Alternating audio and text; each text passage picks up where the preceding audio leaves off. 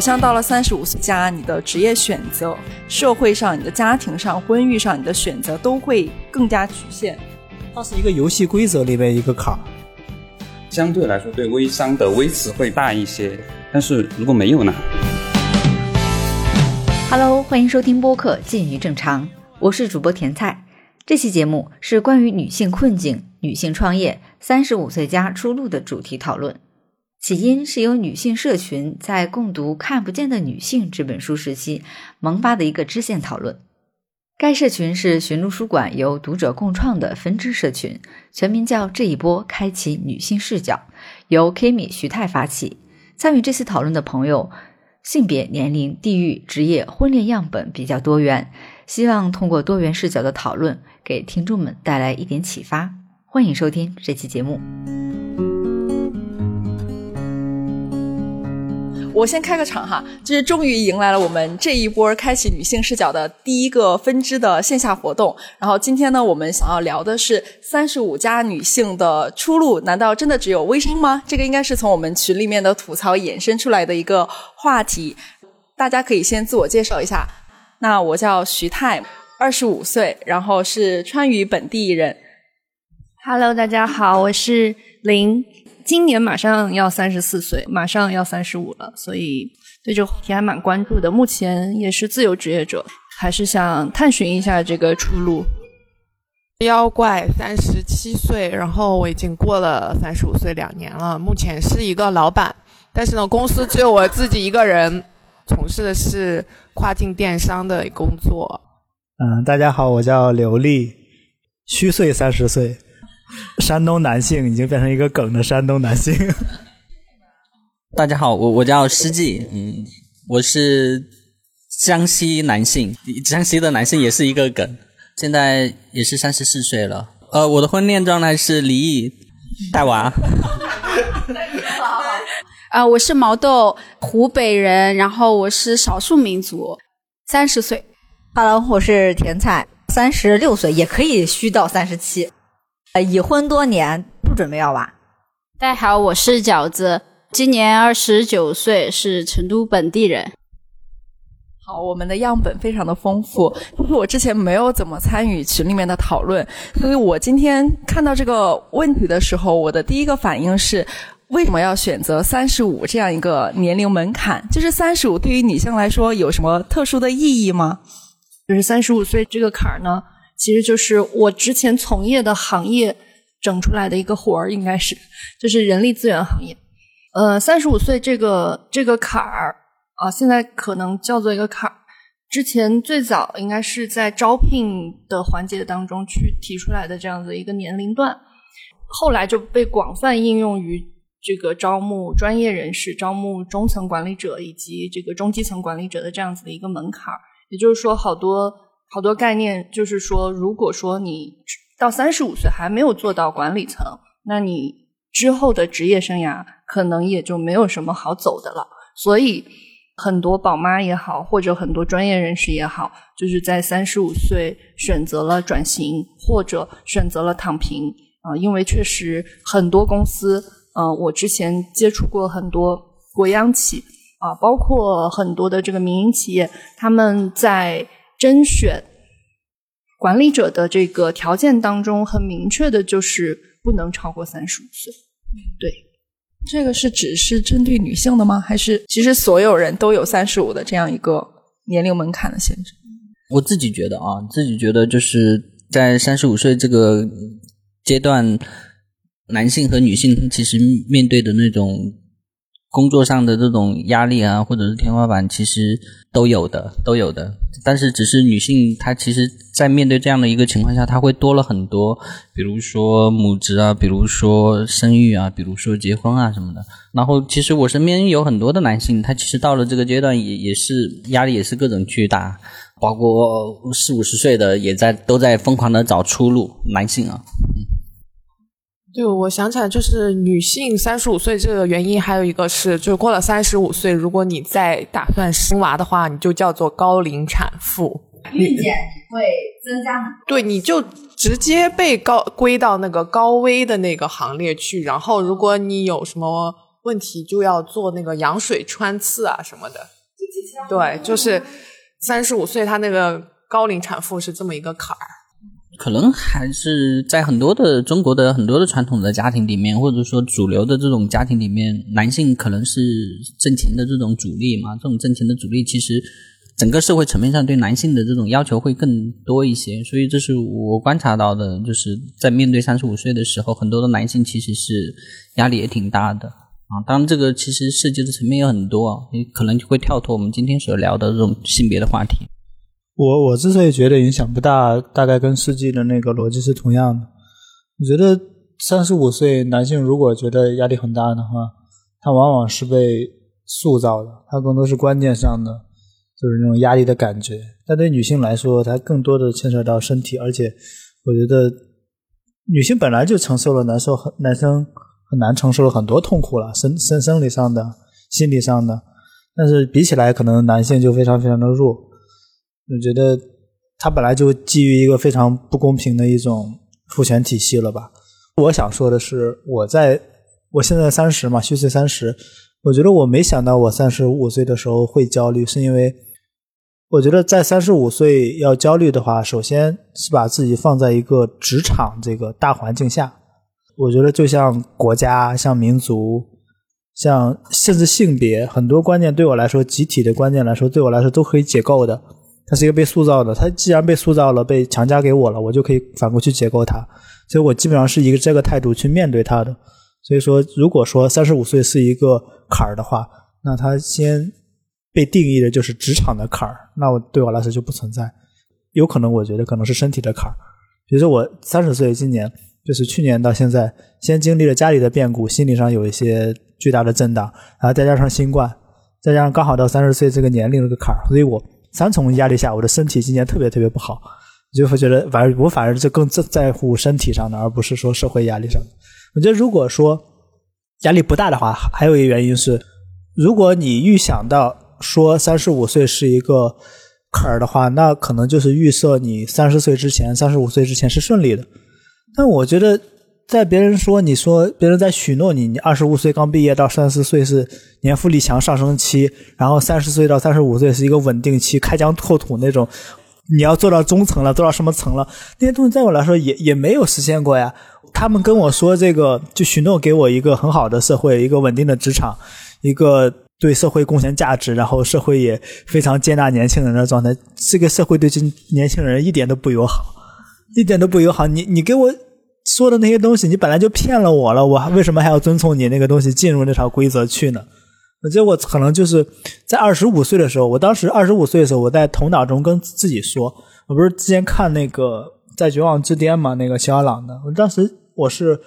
嗯去年看的，二十八九岁时候看的，他当时是二十五岁写的在绝望之巅，我当时说我说他的这个心态那种绝望的感觉，大概是我二十五岁拧成一拧的拧成一股绳，然后。一点出口都没有，绝望的、黑暗的极点的那个感觉。我当时脑子里就告诉自己，我觉得我这辈子以后可能不会遇到跟我二十五岁这个坎儿那么大的一种状态了。所以现在，如果在我三十岁的时候问我三十五岁会不会有巨大的职业的坎儿，我的回答还是应该不会，起码不会比我二十五岁那时候那坎儿更大。我觉得很多都是还是自己定义的，就别人告诉你一个二十五岁的，在我三十五岁的坎儿，我是。不太相信的，而且我觉得就是保持一个信心就行。它变成一个社会现象，它肯定有很多客观原因。我觉得可能分开吧。我们主观上怎么样是一个一种基本态度，客观上我们就要面对它就行。跟丽丽有一个比较类似的思路，就是我呃感觉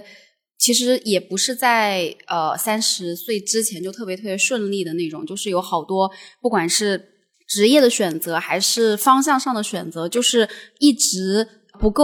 呃明确，就是因为总是在试错。就是你先试一个东西，然后你虽然不知道你喜不喜欢它，但是你你你知道你明确知道你不喜欢它的时候，然后你就放弃掉这个，然后再去走下一条路。然后我一直给自己喊话，就是说想让自己过一个那个容错率相对较高一点的那种生活，就是哪怕我试错了，然后没有弄好，然后我再从头归零再来的话也是 OK 的。所以。那个坎就变得好像没有那么重要了。那假设一定要给自己设定一个坎的话，就比如说像呃丽丽刚才说的那个二十五岁这个类似的，我每次就会跟自己讲说，李沧东四十六岁才拍第一部，我说那四十六岁是一个就是最终节点吧，这样也可以。快妖怪说一下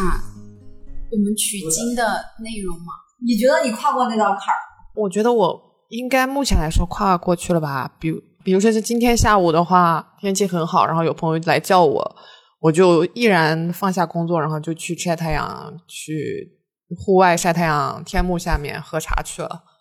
对，就是之前我还是很焦虑了一段时间吧，因为也是因为生小孩。呃，我看我是三十岁怀孕，然后生了小孩，然后等到他三岁的时候，我才开始考虑我要不要复出职场找一个工作。但是我发现，像刚才说的，就是他很多要求都是三十五岁，而且感觉突然觉得自己之前的什么脱离了几年的这种职场，好像自己什么都不会了，然后。你能找到的工作是属于那种好像去很辛苦，但是挣不了多少钱，就是感觉有点划不来。对，就是很多那种嗯职务就只有好像就三五千这么一个档次嘛，尤其是成都，它的那个薪资又不高。对，然后就觉得非常划不来，然后一段时间，然后就感觉。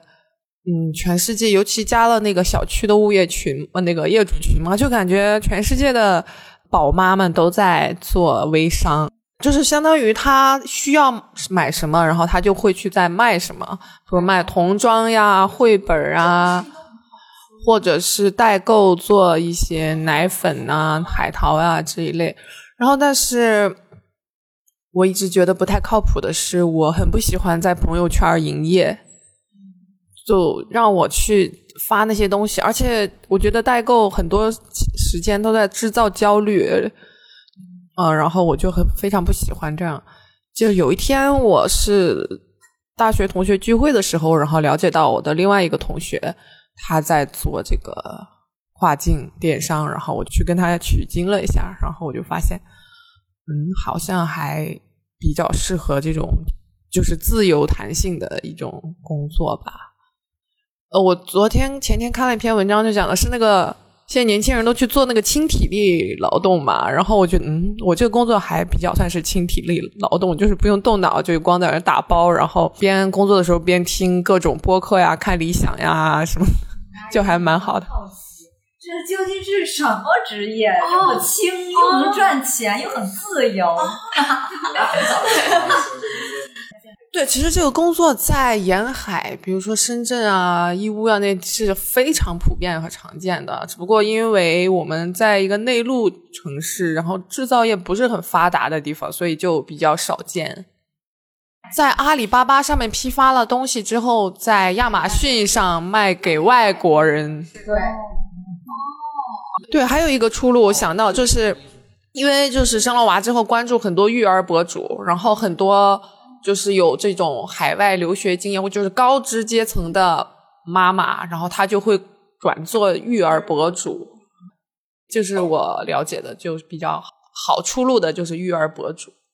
生了小孩或者因为就是生育嘛，回到职场的其实是比较少见的吗？不少，也不少，也不少，也不少，因为就是没有一个 职场的三十五岁加的女性，是吧？嗯。私企的会比较国企的会多一些，会相对来说稳定一些，是吗？嗯，压力也没有那么大。因为我换过很多工作嘛，就经历过很多公司，我所看到的还是会有一部分啊，生完孩子就选择再回来。但是因为我的行业相对来说可能对年龄会宽容一些，就是它是属于这种专业顾问这种形式，就不做管理者，所以说。嗯，可能他在这个年龄上面就会属于，哎，你越老，或者说你年纪越大，他就相对来说还没有那么的那个苛刻。对，只要你的专业还在，这种，就我之前的几个公司都有那种生完孩子就是又重新找工作又回来的这种。应该是休完产假，可能顶多一年的时间，或者他不会就是把。娃养到上幼儿园哦，那那不会，一般可能就一岁左右就会最多回来。超过一岁。对对对，嗯因为他产假的话，国内是六个月嘛，好像。然后出现另外一个现象，就是很多会出现一个背奶的。对，对我我我印象，我第一次接触背奶是我以前在工作的是在一个公司，然后去做财务工作，我要去银行，反正就是排了很长的一个窗口，然后那个。窗口的工作人员，然后突然间放了一个牌子在那里，人就走了。然后我们这边还排了很多很长的一个队伍，我就走过去前走过去看一下，说挤奶中休息多长时间。然后我当时我说什么叫挤奶中？是是一个专有名词吗？还是什么搞笑的？我就很不理解。然后后来因为我表妹她就是休了半年的产假，然后就是成了一个背奶妈妈哦。原来女性是就是母乳喂养的这个执念之下是需要每天背着那个呃吸奶器，还有那个奶瓶，然后去对，然后去一个地方去吸奶，然后而且很多是没有专门的房间，有的是去厕所里面去吸奶。会议室吸奶，然后就要把那个帘子拉下来。对。好像因为最近几年非常的推崇母乳喂养嘛，然后就会让这些职场的妈妈怎么也得保持半年的杯奶生活吧。男性都可以看一下有个日剧叫《健太郎的妊娠啊怀孕》，啊，那个那个挺好，就体验一下嘛。那个是讲什么的呀？就是讲一个男的他可以男的怀孕，然后也是有一些尴尬的时刻，嗯。体味很重啊，因为激激素增加嘛，然后突然是开会的时候溢奶了呀，每天都要换防疫乳垫啊。那个剧不知道是因为什么，也没没有形成很大的讨论吗？没有特别破圈。你这男生从小到大跟女生经历了，刚说身体上嘛，生理上你发现男生没有巨大的那种转折动荡，那就算是变化，他也不是对。对变声，然后性发育、性性特征出现，但是它不是一个伤痛性的，对吧？就是男生如果长了喉结、说话变粗之后，他自己还会很自豪呢，对吧？但是女生如果你你们那些生理特征过来的时候遭遇的那个情况，我可可好复杂了，对吧？而这是青春期的时候，然后长大了就到了就是生育的那个阶段，男生那那肯定没有，还有什么就是。更年期啊，什么那些，好像在男生身上都没有吧？我觉得是是因为女性的更年期她没有出口啊，她只能向内啊，很多很多情绪什么的。男性你出去喝个酒什么的，吹个吹个牛逼，对吧？像他们刚刚说的某一些喝酒的那些，把喝酒当做当做，对吧？他就排解出去了呀。大家一个人吹一吹，吐槽吐槽社会，说说那个就是不得志的那些情况，是吧？我就接着你那说哈。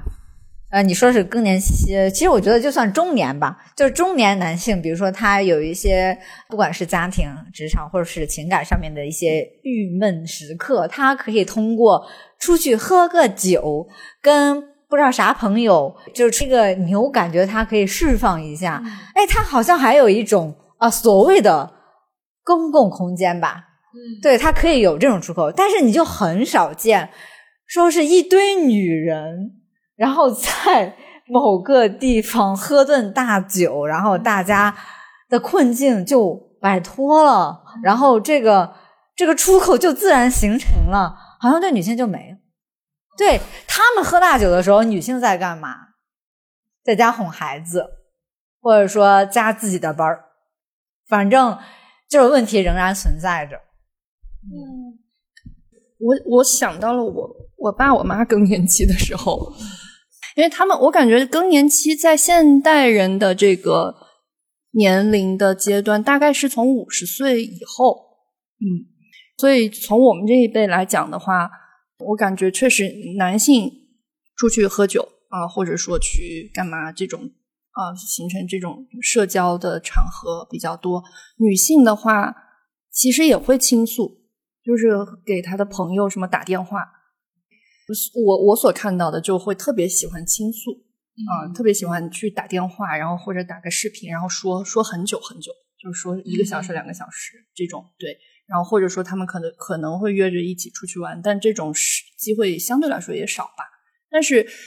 像男性的话，确实他的这种嗯附近感会很强，就是比如说同事啊什么朋友就在跟前的，就是可以晚上一起去哎干干个什么。或者打个牌之类之类的，三十五加就五十加，就感觉这两个年龄段如果放在一起，大家会更恐惧，或者说更莫名其妙的忧虑哪个阶段呢？三十加离得也太远了吧？过于远的事情可能就没那么焦虑，然后三十五加起码对我们来说比较近，要么就是刚刚过，要么就是还有那么几年就。它是一个正在路上，马上就到的，所以这个时间上的紧迫感，对，会会让你这个焦虑加那么一层。五十岁根本现在不会想到那一天吧？我觉得五十岁我会觉得会更焦虑一些，因为其实对于今天这个话题，我还在努力想我三十五岁怎么办。然后我发现我好像还没有考虑过这个事情。我觉得跟我现在的生活状态应该是。差不多的吧，所以我其实蛮想，刚才听了这么多，蛮想提出一个问题，就是我们刚才说到的女性面对家庭，或者呃，当男性在外面喝酒的时候，女性在家带孩子怎么样也好，我觉得是基于现在一个一个已经结婚，然后一个比较传统的一个女性的一个一个生活的方式呢。但是其实现在呃，随着女性的这个地位越来越高嘛，然后其实现在有很多新兴的一些女性的生活方式在。很多的显现，嗯，我会想到就是呃，我的亲姐姐今年三十六岁，然后她就没有结婚，然后看她的生活状态就是完全没有那种被家庭所累的那那种，她也不会说要去纠结呃要要什么钱呀、金钱方面、家庭方面各种嗯，大家会传统的女性会面对的烦恼，我觉得她好像都没有，她好像还是过着二十多岁的这种。很自由自在，就自己挣钱自己花的这种生活，所以说，其实我是蛮想问，就是，嗯，其实我觉得是分为两个层次的，三三十五岁加女性，对对，所以说，我觉得就是不能一概而论，就说男性好像三十五岁的时候跟年轻的时候区别不大，或者说仅仅是有一些要养家的生活压力，但是女性的话也是两两个方向来去看待的，对。对，我有一个好朋友，他就是跟我一样大，但是他就是也没有结婚，然后他现在已经度过了他们家人给他催婚的这么一个阶段，因为就是他父母的很多朋友的子女很多都已经离婚了，对，所以就他们就想开了，就觉得你怎样怎样都可以，你想怎样就怎样吧，对，就是已经他其实。到了这个年纪，他反而不会太催婚了。嗯，我觉得我们今天探讨的就是三十五加的女性困境，好像就像饺子说的，就是他的那个那个群体还是特征还是蛮明显的。因为在我看来，会接触到很多比比如说大厂的员工。尤其是民营企业啊，就是大厂员工，然后一些节奏比较快的一些行业，我觉得在这些行业里面会更明显一些。就是他们对于那个人才标准、人人才甄选的一些标准呀，包括就是晋升的一些标准，基本上都是卡在三十五岁，这个基本上无一例外。所以可能就是这个群体会更强烈一些那个感知。然后我们今天就特别巧，在座的好像。确实没有在那个环境当中。其实我可以给你透露一下，我还真的曾经在我的三十三岁左右，那个时候我还在啊互联网这种非常快节奏的地方那个工作。因为当时我也是是一个总监的一个职位，如果我再跳槽的话，无非就跳到另外一个公司的然后总监，然后我还真应聘过，就是一个猎头那个找来，我觉得那个公司好像前景还不错，然后就去聊一下，呃，前面聊挺好，面我的呢就是他们的 boss，她应该比我小那么一岁，而且是个女女老板，怀孕已经挺挺大了肚子了，因为大家属于相相同年龄的。更容易理解的吧，哈，因为前面他是说夸你就特别合适，但是他就就是问一个问题：你能保证两到三年内不生孩子吗？她怀着孕呢，哎，对，虽然我那个时候确实也没有确定要不要，我就说这个很难确定，但是这个不会直接影响工作。他说啊，那我们这个事业发展太快了，我们就需要全身心。扑在他事业上的，我说这双标很严重。对我，我当时就觉得行。其实这就是一个双选的过程，你就发现这个人价值观是有挺大问题的。你也可以想象，就是他在职的这些年轻的那个女员工里面，如果他们就在所谓他的事业上升期怀孕生子，那不得把他气死那不得克扣一下这假期？有些这种人是干得出来的，就是女性真的能互相理解吗？最厌女的往往就是女性啊。我会觉得这个不太像是个体对个体的恶意，就是好像我作为一个女性，我真的没有办法理解你的处境，我现在就是要对你非常的严格，你就不能够生小孩，你在事业上升期，我们团队发展非常快。我觉得这个有些时候有点像大家提到。你做 HR 或者你做招聘，你自己是个女生，你是怎么看待就业市场当中的这种性别歧视？你会不会也会被别人认为是一个帮手？因为有些时候，比如说公司或者业务，他就是觉得这个岗位我更偏好男性。比如说他要做体力活，或者我觉得他其中的某一个特质在男性身上更明显。你有时候会觉得作为一个个体可以发生，但是那个力量是很小的。有时候你会有一种被困住了的感觉，那种也不是说。我个体，我主动发出来的对我同性别的人的一种恶意，所以我会觉得这里也有一种，对，也有一种困局在这里。包括好像刚刚来的时候，实际有问我说，那个看不见的女性那本书里面有讲到职场上，作为一个 HR，你可能会有更深刻的感知，怎么样去看待职场上的这种性别歧视？我自己会觉得，虽然我不是做招聘的哈，我会觉得确实存在这种情况，然后我也会觉得，那怎么样去理解这个事情呢？嗯，那怀孕的那个人可能他自己也会有这种精神上的一些痛苦，他可能也因为这个事情受到过一些苛责，所以我觉得这有一点困境的感觉。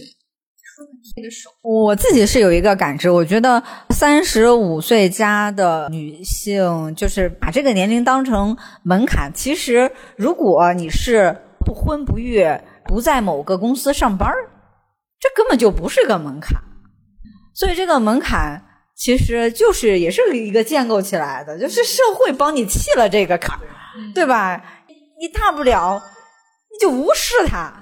它是一个游戏规则里面一个坎儿。对你首先认同这个说三十五岁的这个坎儿，就像一个游戏给你在某一个百分之三十五的时候给你设了一个关卡一样。但如果你不玩这个游戏，那这个关卡对你来说就不存在，因为这个关卡好像是这个游戏赋予你的。但当然，三十五岁还有别的坎儿。比如说，我们从另外一个角度切入的话，就不只是从职场说的话，可能每个人都会遇到不同的坎儿。有的人可能在三十岁，有的人可能三十四岁，有人可能是二十六岁。就像我说，我我可能我觉得到这辈子最大坎还是二十五岁。所以我觉得个人情况不一样。但是如果你太遵从那个这套游戏规则的时候，可能就真的就陷进去了。我觉得就像大厂那个逻辑，大厂一个就是一个，现在就说躺平和内卷，它是一个巨大卷起来的一个逻辑，它是加快的逻辑。你进入那个游戏了之后，你就脱不开身嘛，就被异化了嘛。就是我以前一直这么觉得，就是不被游戏控制，游戏不是的最好方法是不玩这个游戏，不参与这个游戏就好了。你们都可以有这个角度，对，不用去过他那个坎。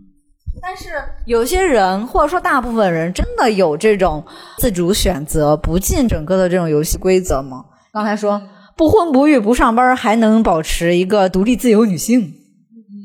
就是是不是有点难？很理想。但是我会觉得，我们讨论这个问题，三十五加的女性就难道只有微商这一条出路吗？虽然选择三十五岁作为门槛哈，但我觉得它背后的问题在于，好像到了三十五岁加，你的职业选择或者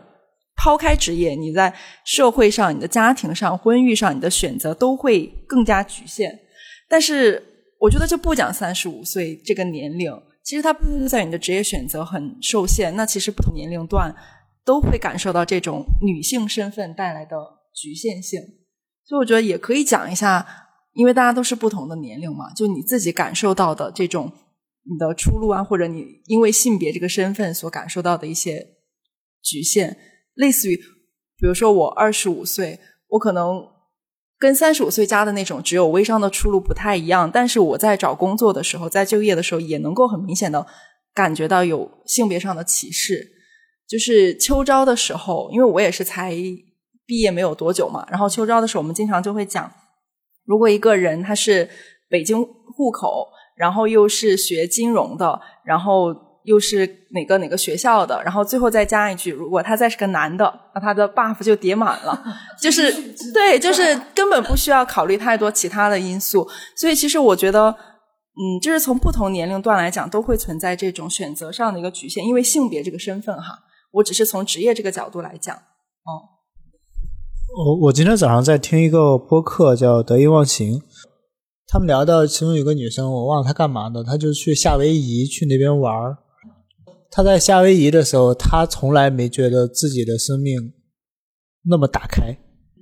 但他进入的是夏威夷的那个那个环境，就他进入另外一套逻辑、另外一条线里面，才能打开那个东西。里面还有一句话，他说：“可能性，你首先得先看见。”你才能知道有那么多可能性。就是我们站在我们这个点上，时间点也好，就是空间的点上也好，职业发展的那个点上也好，你如果只站在这一套这个圈子里，以自己为中心的话，你不能想象远方到底是什么呢？因为它隔一层了。你先得走到那儿，然后你看见了、体验了，你才知道哦，原来有这种可能性，原来有那种可能性。就大家刚刚聊到说，可能比如说三十五岁的时候，感觉到更多局限的时候，我觉得首先可能。就是因为就像抑郁症的那个状况一样，抑郁症的状况是你觉得无路可走了，绝对的无路可走了。但如果突然把你的生活的就像关灯一样，把房间里的灯所有的灯关掉，把你平平移到像那个瞬移一样，直接把你扔到另一个环境，你可能立马就活过来了。你的身体会告诉你，哦，这个谁把人扔到高山上，就那些风啊、鸟啊什么那那些都草，就立马就会把你的生命激活。但你其实，在那之前那一刻的时候，你觉得完全整个人是就无路可走了。对吧？我觉得是这种感觉。如果说照出这个逻辑的话，会有很难，会有会有很多问题，可能会你要重启嘛，起码就需要很多东西支持。但我觉得你没试过，你怎么知道难呢？也可能更简单呢。我觉得有可能。我们就是大家经常说一句话，我们恐惧的可能就是恐惧本身。那比如我们大家想我们生活中的经验，大大小小的事情，就是你在特别怕一件事情的时候，小的很小的时候，比如说给给那个给老板发一条微信。或者是约一个人吃饭，但你可能在做出那个选择的时候，你的心里觉得巨大的压力，很困难，很困难。但其实往往你做出那个决定之后，十有八九哈，我不说绝对的，十有八九，大部分时候你做出这个决定，然后把这个事情搞完的时候，完成这个事情的时候，根本你根本没有你想的那么难，是吧？我觉得这个经历大部分人都有吧，是还挺像预言的，就是。其实我觉得就像那看看那个看见另一种可能嘛，那句话说的，就我们先还没先没看见，我们就怕了。我觉得可能就是大家的问题，就是在怕未知的东西。我觉得对未知的恐惧这个事情本身就是一个最大的一个限制我们的这个心态。是怕这是搞砸，错率低搞对啊。你讲搞砸的前提就在于你觉得有一个东西它是对的，它是好的，你才会有搞砸这一说嘛？对呀，是好的、优秀的、成功的。嗯，不然为什么会有搞砸呢？它只是不一样的东西而已。嗯，有一个理想的范本在那块儿。就是周围的身边人，因为周围的人。嗯，就是我觉得今天我们其实在场的都有一种幸存者偏差。对，因为嗯，就是其实。真正现在这个三十五岁困境里的人，可能今天来不到现场，他有可能在带娃，有可能在加班。对，所以所以真真正陷入在这个困境里的人，可能是没有办法参加今天的这么一个活动的。所以拿呃我的一个同学来举例，他本来也是我本来也是想鼓励他从事这个跨境电商的这个行业。说说白了，就是从自由度带娃的自由度和收入来说，肯定比一些嗯、普通的一些行政类岗位他的那个收入更高一些，自由度更高一些。但是因为嗯，他没有家人支持他做一个前期的，因为你前期的准备当中，你肯定会有一个没有收入的那么一个准备前期，但是他是没有家人来支持他。来那个度过这一个空档期，所以他是必须毫无没有其他选择的去立马投入一个能给他现金收入的一个岗位，所以对他来说就只能选择一个行政的呃岗，对行政的这么一个职位，可能嗯、薪资就只有五五千五六千这样子的，但是如果说。还有一个就是，他还比我其他人多支出了一个，就是当嗯他的小孩在放假了的时候，小孩是要放寒暑假的，但是他没有人帮他来看孩子，没有就是父母帮他，他要每天还要多花两百块钱来有一个托班来帮他照顾这个小孩。你想，如果十天就是两千块钱，对，就是他会有一些额外的呃投付出，而且。我经常想让他参加我们的一些线下活动，但是他都没有时间，因为没有人帮他看小孩，他要必须亲自的去嗯辅导，然后周末他的活动必须要带上娃一起。他这就默认就是女性亲自辅导孩子就可以省钱，是那个对啊，就是家务书里面也讲了这个家务劳动和养育孩子，感觉是女性天职和免费劳动力。对，如果要请一个就是全职的那种保姆，就是可以带娃，然后那个打扫家务那些的话，一个月是至少都是要八千块钱的。很多你想请的那些阿姨啊，他们的整个的整个的文化水平其实是抵不上你的啊，所、所以其实很多时候，我至少我身边很多的妈妈，她其她们其实是不放心的，让自己的孩子教育让给到这些人身上，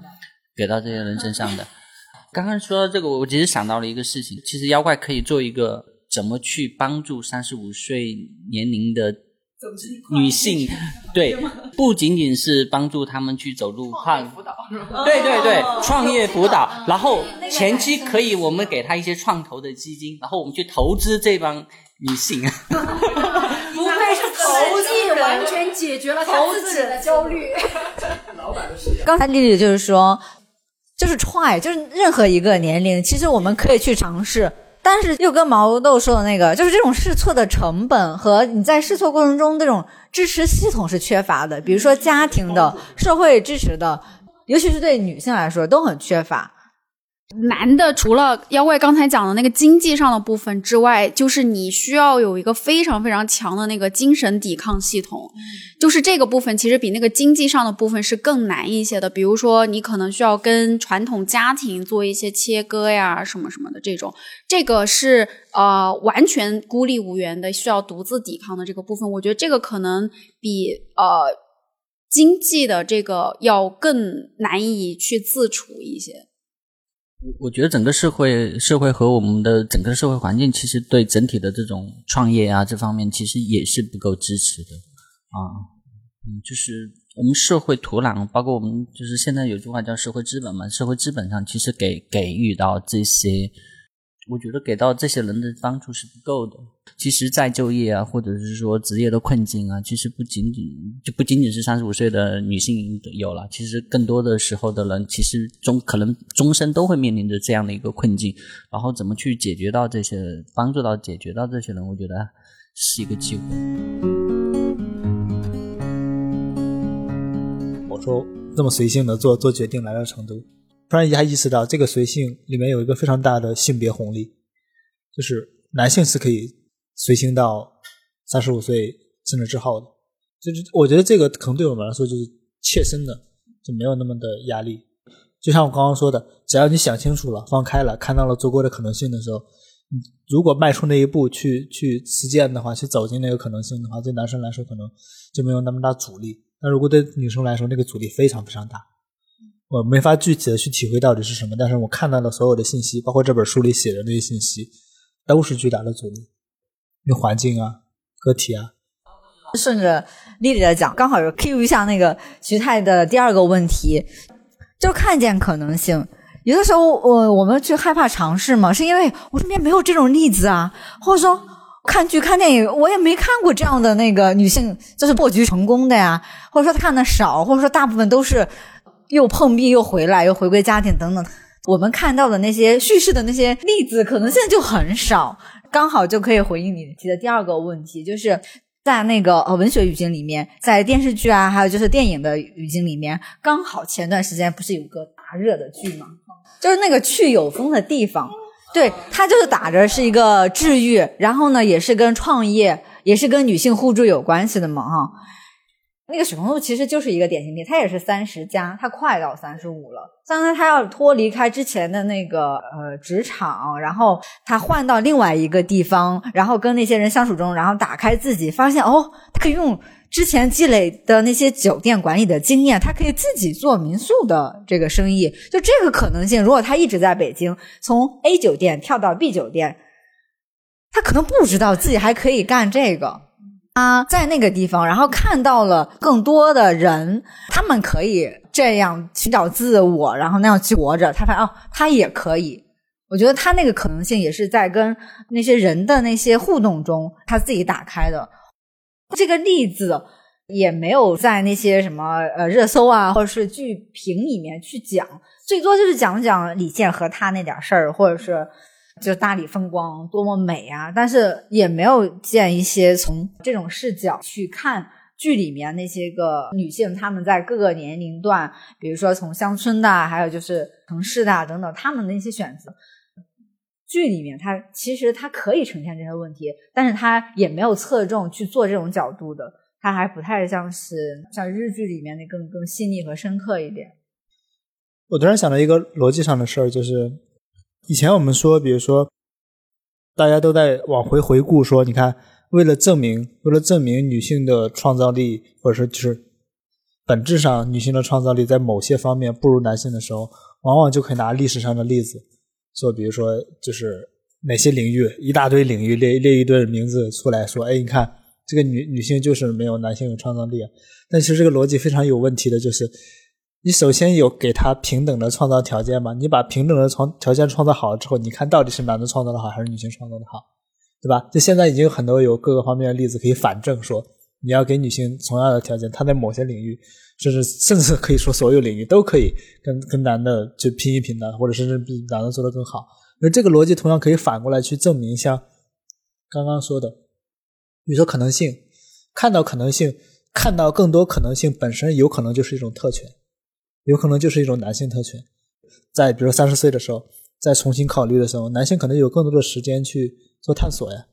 可能女性就快把把时间放在其他方面了呀，像是那种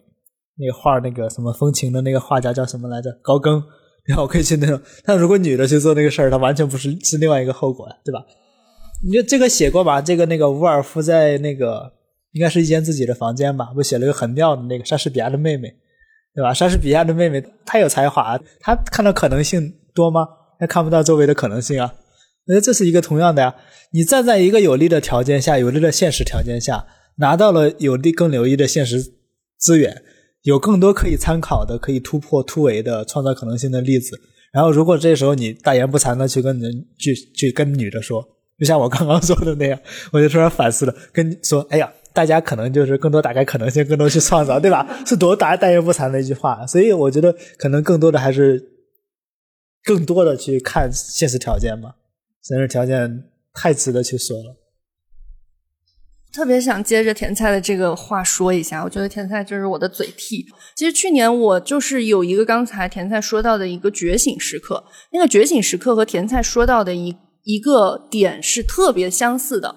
因为我其实，在二零一六年的时候也创过业，我当时开了一个花店，就是一个花艺工作室。当时就是觉得，哎呀，想也想追求一下梦想怎么的。但是当时开了那个工作室之后，就非常的孤独。我觉得我身边没有跟我一样的人，很少。第一，我没有办法去取很多经；第二个，就形不成那种就是大家一起讨论，呃，比如说讨论商业呀。啊，这这种氛围，就一起抱团成长，对，抱团成长这种氛围。当时我还其实还搞了一个小小的一个联盟，但里面其实很少，所以后来可能大概半年多以后我就关掉了，就是觉得太孤独了，因为像消费品这个行业，还是节节假日的时候你没有办法休息，然后平时你可能有一点点休息时间的时候，你又你的朋友又都在上班，然后你就没有朋友了。我现在就处在听的那个要辞不辞的孤独时刻，嗯，就是王老师吗？对，大家很难想象我这种工种的有干不下去的时刻，就是好像看起来也挺轻松的，然后这个社会身份也还挺体面的，但是就是我想讲的，就是那个我我现在是挺能。就是非常共情你讲的那个孤独感的那个部分，就是包括我的一些关系非常好的朋友，就是啊、如果他们不是体谅我这个带有一点创作感的这个身份的话，他们就会觉得你到底哪儿过不去，你到底哪儿不舒服，你能理解吗？就是像这么一个工作，然后这这个状态，但是但凡你要想做一点跟创作有关系的事情的时候呢，那个孤独感是很难跟人家分享和体谅的嘛。所以这个我感觉也是，哎，也可能不光光是女性吧，就是大家都有的这种。你而且在我们这个里面是没有一个属于女性的上升渠道的跟空间的，就是如果你想要做成你想做的这个事情，你就必须经历性别的这种捶打。我觉得这点是还挺不舒服。就像刚刚丽丽讲的说，你可能要跳出这个东西，但是以目前的环境来说，好像确实跳不出。很矛盾，对我很理解。我接着刚才你那个说哈，刚才我说的是前一段经历，我就觉得回到职场是一个更舒适的选择，因为不孤独嘛，就大家都是上班时间，然后该上班上班，该玩的时候玩。好，然后去年就是八月份的时候，呃，本身其实我也是有一段时间的一个就是低谷期在职业上面，然后通过这个低谷期了之后呢，我就发现，哎，我觉得现在如果说去做一个自由职业，或者再去自己做一点事情，我觉得这个环境很好。你有没有发现我们身边的创业者越来越多了，并且可能我身边女性比较多吧，就女性的这种自由职业，以或者创业，或者说就是自己在做一些这个啊、自己兴趣之内的这些事情，辞了职的就会很多，就会发现，哎，首先他们就变成了一个样本。然后也变成了一个这样的群体，让你觉得你哎可以加入他们，可以去参照。其次就是你在看他们去做一些事情，因为现在线上线下这种这些活动比较丰富嘛，就会发现哎，大家好像可以一起去探讨一下这些方面的一些困惑，然后商业，然后或者说就是什么呃定位。所以说，就回到刚才甜菜说的那个，会觉得其实现在确实就是像诗季刚才说的，对创业者的这种支持。不大，但是我觉得现在就是创业者和创业者之间形成的这种联盟越来越紧密了，然后就大家互帮互助、抱抱团成长的这种氛围就越来越紧密了。有人也在拿这个女性需要互助，然后作为一种商业噱头，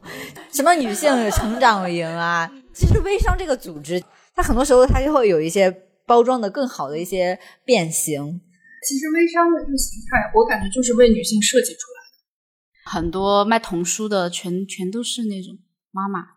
一到大促你会发现童书的全都是让你关注什么呢？这个公众号就是育儿的那种公众号，全是。对，就是为什么就是买童买童书的都是妈妈，就是因为家庭支出基本上都是女性来做的决策，这也是为什么。很多人会有一个误解，就觉得女性地位很高啊，就是我们家都是女的在决定啊，这样是因为我我那天分析了一下，因为小贝之前说男男男性基本上都在家里面躺平嘛，然后就躺着沙发上，然后刷手机，就是因为他看似把他的工资交给了女性，就表示我对你的尊重，然后大权你掌，实际上他是逃避了这种呃家庭支出的精呃管理类的精神劳动。因为为什么妈妈要去买这些书？是因为她要去挑选，费劲，对，是很费劲的一个。就包括其他的，比如说水电气费，你要操心什么时候去交，然后电器所有所有什么家家里该吃是吃花生油啊，还是橄榄油啊？就所有的家庭性支出是看似是把这个大权交给了你，但实际上他是逃避了一个这种精神劳动。微商这个事情哈，我不是很赞同大家刚那个那个点哈，就是虽然说现在大家对相对来说对微商的微词会比较大一些，但像刚刚有说，这其实是特意为女性生出现的一个，你说产业也好呀，或者一个职业也好呀。但是如果没有呢？因为有有这个事情，让妈妈们能够去有一定的。事情，或者说我去做一些可以赚钱或者工作，或者我有一个在这样一个家庭劳累的一个情况下，我觉得我有一个可以奔的东西。大家会对微商会有很多微词，因为大家在这个过程当中有很多行为让大家很讨厌。但是我觉得他发生这个行为并不是他的错。是他去想要去抓住一点什么，或者想要去改变一点什么，或者想要自己为自己赚取一点什么，但是他又不知道怎么弄。有人告诉你可以做到微商，可以怎么样，对吧？但如果没有这个事情，他可能就在家，可能就崩溃或者怎么样。因为我特别印象特别深的时候，我我有一个姐姐，其实不算很亲的关系，然后她大学毕业了过后，然后就嫁人，然后就生小孩。后面我就跟她聊，就我就说，我觉得你不管干什么，我觉得你可能还是要出来干点事情。我觉得可能你后面会跟社会脱节，然后他有段时间就有一点或者说偏向于你说抑郁也好，或者状态特别不好，因为他就觉得就是跟社会脱节，就是每天必须等老公把工资拿过来，没有拿过来怎么办？孩子怎么办？他怎么办？就没任何消费。后面他去工作去，他在温江，然后他去考到那个公交集团，然后再分到了新龙湖，每天单程两个小时，但是他后觉得是好的。因为他有了同事，可以赚一点钱，就是我可以有自己支配的东西，就是他的社会性。对，就是你一定要有有这个事情呢。就回过头来说到微商这样一波人，呃，首先我是见过真正很认真的去做这个事情的，把微商当成一个职业，然后去想办法。因为其实我们很多营销传播的技巧走在最前面，在尝试的其实是那一波玩微商的。有时候我们还得向他们请教，我这个东西你们怎么怎么去搞？他们有很多。有我们的逻辑没想到的一些新的一些尝试一些玩法，就是他有这么一波人，就是把这个事情就真的是一个职业，后后可能他转向转成淘宝也好呀，转成干什么也好，有因为这个东西不分男女，男的也有，也有也有也有做好的，因为我们确实就是他可能去给到了一个一群人的一个机会，因为其实我们不能拿我们当成是一个范本，当成一个参考。如果说我们现在就说，哎，微商这个事情是不好的，我们去，大家不要去做微商。但是我们又没有给那么最下面那一群人，或者说就是真的很不是状态很好的那群妈妈们，你能不能给他一个解题的提供其他解决方式？你能不能告诉他怎么去赚一点钱？你能不能去提供一个？就给不了啊，对吧？可能说通过大家开始做微商，有些人赚到钱，有的人没有。但是第一是有一个尝试过程，就是赚到钱的人，他有时候会反哺过来。我觉得这其实是一个，嗯，我比较在乎的一个点，就是一个词可能说它。有好有坏，但我会觉得这个事情的产生的缘由，或者是他对哪样的一些人，对我们来说无所谓啊。我们也不关注微商，也讨厌那种该骂该骂，对吧？但是那样一些需要他的人，他是有意的，那我不会说这个事情不行，你不要去做这个事情。我会觉得就是尽量去把这个问题，像我们刚刚讨论女性创业也好，把这个事情拓宽，就是更多人走进来了过后，我们才能考虑可能说走得更前面一步。一定要分的话，其实我是属于那种比较温和的改良派，就是我是先把大家更多人吸引进来，去关注这个事情，慢慢的告诉当中，然后一波一波往往上走。所以你一开始就想找到可能说我们，当然也不说激进吧，对吧？就是可能说，嗯，以一个更高的视角去看最下面，那好像就不对。但是最大的群体其实是他们，就他们如果走到中间来了过后，中间阶层扩大了，我觉得中国很多问题就是因为最最下面是什么。非常大的，对对，就是最下面的，中间都没有。呃，我想顺着小贝刚才说的，就是微商的事情，就是为什么微商会成为就是那些三呃女性她最容易去做到的事情，就是因为它的零门槛，实际上就是它是一件代发的，它并不需要自己真正的去囤货、去打包发货这样子，它只要找到那个供应商。然后呢，他供应商提供给他图片和文案，他发到他的朋友圈里，他只是负责接单和下单就可以了，就是他只要动一下手指头就可以了，他是并不需要真正的有一个仓库或者是铺面来做这个事情的。所以他因为它的门槛确实超级超级低，也不需要投入什么呃资金的成本，主要就是时间成本，所以他才成为呃许多宝妈去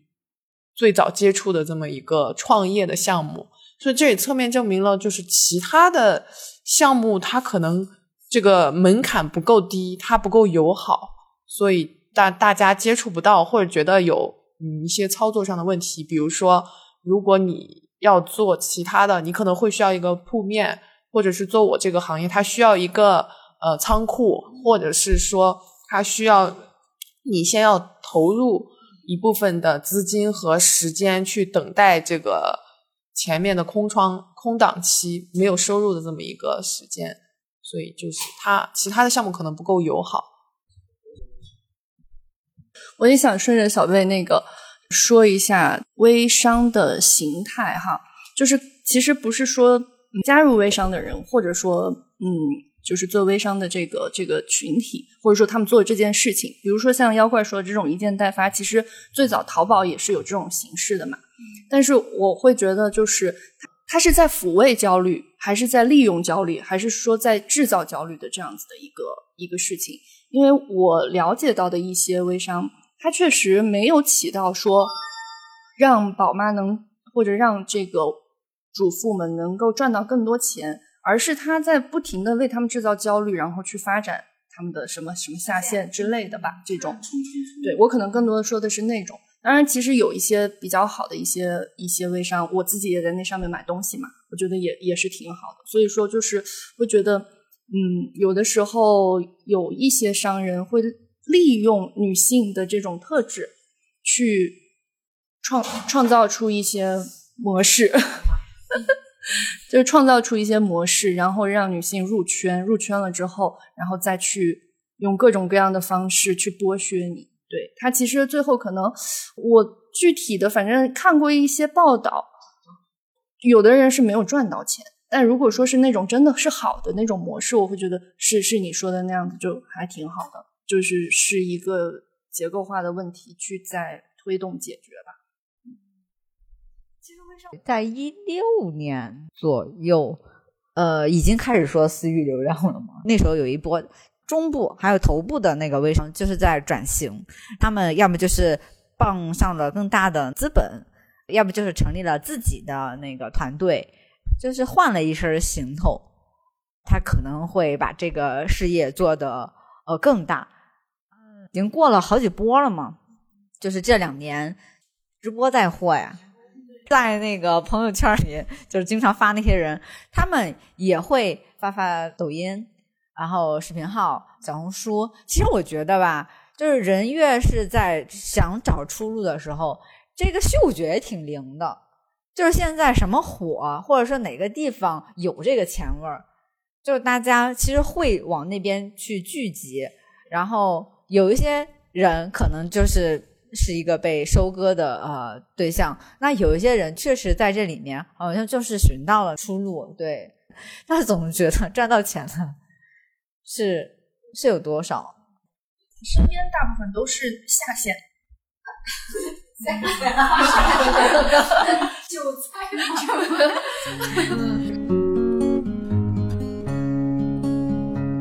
呃，其实现在国内整体不管是男女吧，就创业都不是特别啊友好，就业不是都很难吗？对呀，就业也挺难。世界的尽头是公务员，咱们今天缺少一个公务员呀。公务员也不行，公务员的奖金啊什么的，对对，现在卡了，财政是吗？你们有对三十五家女性公务员生活有了解吗？呃，我老家有一个同学，然后他是三十五家的一个公务员，然后他的问题在于，其实他很早在成都限购之前，他就在成都买了房子，但是呢，他的问题是，他身为一个公务员，他到成都来干什么呢？首先，他过了三十五岁这个坎儿，他没办法再考成都的公务员；第二，他身为一个公务员，他来这儿社会应聘的话，又没有竞争力。他好像就只有自己做一个小生意的这么一条路，但是想一想又没有自己本身公务员的这个工作稳定，所以他二零一六年在成都买的房子，然后但是他就一直没有没有办法，没有魄力搬过来，因为他也是想让小孩来这边上学，然后获得更好的呃就学和医疗条件什么的，但是就是因为这个他本身公务员的身份没有办法。我我是觉得，像女性选择公务员的这个事情的本身，这个女性她的一个这个对于社会的这些压力的精神抵抗力就就会比较弱一些。因为其实我身边还蛮多就是系统里面的人，但是我观察到的就是像我我这个年龄的呃，就三十左右的这些朋友，他们在系统里面就是选选择这个当公务员的本身，就是因为。思想的，就是怎么说，比较趋于稳定，很难去抵抗这个社会的、家庭的一一一些一些说法，没有办法去呃容错率，对，也也是很很低的。然后所以说，他们本身就很难跳出这个系统。我觉得不仅是三十五岁加，我觉得一旦进去，你二十多岁进去，其实你要跳出来都已经很不容易了。对，他就是就是主动选择嘛。自己考的法院，然后在法院工作，然后我们差不多同岁，然后就在家买房啊，然后生活很舒适啊，很自洽。就工作就仅仅就是当工作做嘛，对他来讲就是一个非常非常舒适的这么一个体验。谁会在没有什么其他追求的情况之下抛弃这个舒适生活呢？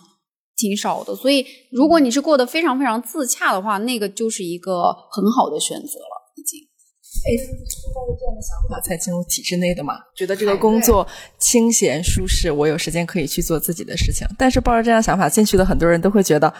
其实没有想象的那么美好，很累，然后也经常加班，也没有那么多时间去做自己的兴趣爱好，反倒还会觉得因为。大家对于体制内的工作赋予太多意义了，你会更觉得没有办法割舍掉这份工作，就更难跳出来。你会觉得抛弃这份工作要忍受家庭对你的一些指责，或者是社会上对你的一些评价，觉得没有办法理解啊。那你要怎么样选择一个更好的工作，说服别人说我现在就是过得比之前要好，或者让大家觉得你新选择的这份工作是性价比比较高的？所以我觉得很多时候很难跳出来。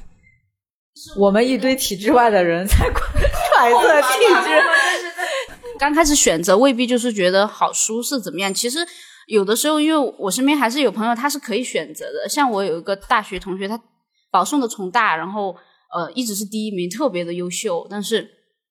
万万没想到，毕业以后竟然去考了公务员，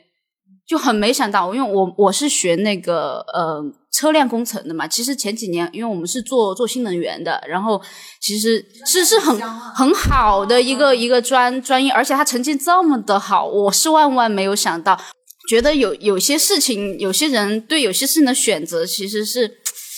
他的意识是是已经是被这个传统的文化各个社会背景去去已经是内化了，他会觉得这样一个就结婚的这么一个模式。是是，完全是很正常、很对的，是他应该过的生活，但是就没有去考。就刚刚说到的看见可能性，我觉得可能看见这两个字都没有。对，好啊，本硕、人大，然后或者北大、清华的，我们还有专门的选调，就是针对这部分优秀的学校开的，考的人巨多，特别多，竞争也非常非常的激烈。那是一种，你说他们没有看到可能性吗？那好像是一种看到了很多可能性，一种。权衡利弊之后做的一种选择。我我我是我是一二年大学毕业，本科毕业的。然后我们那个时候，其实谁去考公务员，基本上是会被对会被鄙视的那种。如果毕业更早的话，你们其实就会发现，基本上是没有人考公务员的，因为那个时候整个的整个的社会的社会的这种层面上，其实是很向上的。然后大家就是可以看到更多的可能性。然后那为什么为什么我们现在去选择考？国企、央企公务员很可能是跟我我们对于社会的未来的想象其实是降低了。考公务员这个事情，就刚刚有说到有有社会的环境，可能说有就更上层的一些因素吧，可能说不是说呃单方面的一个一个由头。然后我我不知道是不是我有一点过度反思了，就会觉得其实我们在这个样子去相对来说，我们其实是嗯。我们对这个事情其实是持否定意见的，那是不是换一个角度来说，也也也是通过否定这个事情来证明我现在的选择是对的呢？感谢收听这期节目。我们当晚的讨论其实进行了很久，现实生活中可能你也正面临着挑战。欢迎你在评论区留言说出你的感受。我是主播甜菜，记得订阅播客《金鱼正常》，我们下期再见。